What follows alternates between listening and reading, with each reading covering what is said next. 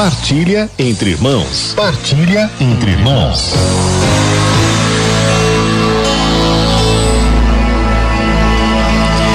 Hoje, dia 5 de novembro, é dia de São Zacarias e Santa Isabel, os pais de São João Batista, que nós encontramos lá na Sagrada Escritura, especialmente no Evangelho segundo São Lucas.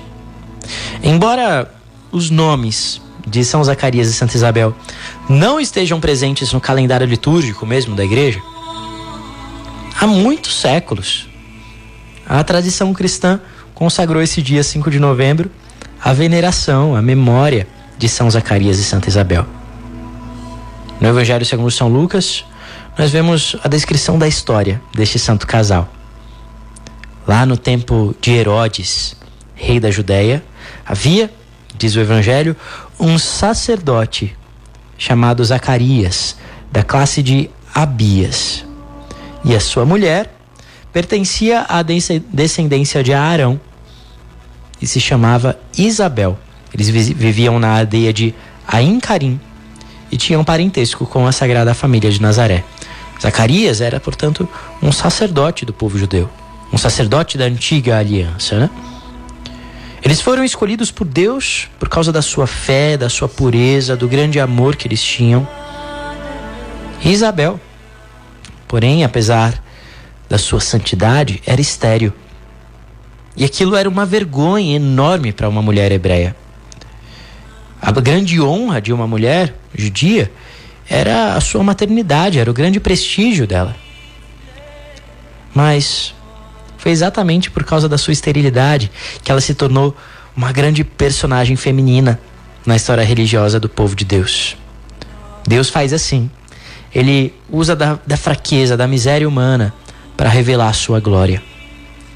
Juntos, São Zacarias e Santa Isabel foram protagonistas de momentos que antecederam o mais magnânimo advento na história da humanidade, que foi a encarnação de Deus entre os seres humanos.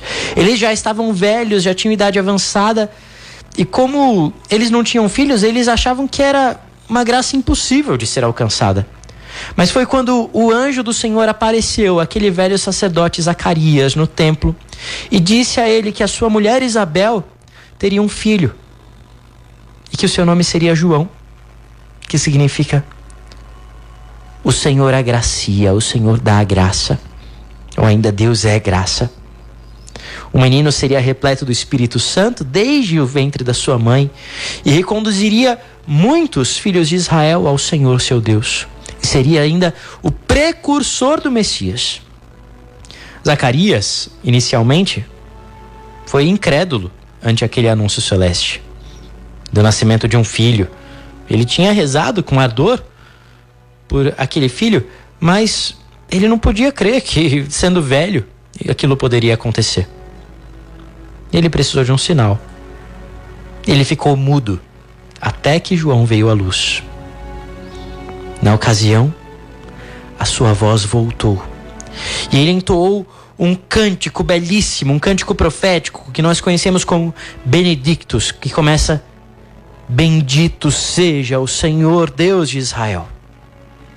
Repleto do Espírito Santo ali, ele profetizou com aquele cântico a missão do seu filho João Batista. Enquanto isso, devido à proximidade da maternidade, Isabel recolheu-se por cinco meses para estar em união com Deus. Ela dividia os dias em certamente três períodos de silêncio, de oração, de meditação. E foi assim que Isabel, grávida de João, inspirada pelo Espírito Santo, anunciou à Virgem Maria, sua prima, quando esta a visitou. Ela disse: Bendita és tu entre as mulheres, e bendito é o fruto do teu ventre. Como posso merecer que a mãe do meu Senhor me venha visitar? E após o nascimento de João, Zacarias e Isabel se recolheram à sombra da fama do filho como convém aos que sabem ser apenas instrumentos do Criador. Com humildade, se alegraram e se satisfizeram com a santidade da missão dada ao seu filho e foram fiéis a Deus até a sua morte. Viveram na simplicidade, na humildade e na santidade. Que São Zacarias e Santa Isabel ensinem a viver a santidade, o serviço no seio da família, sobretudo para os casais de nosso tempo.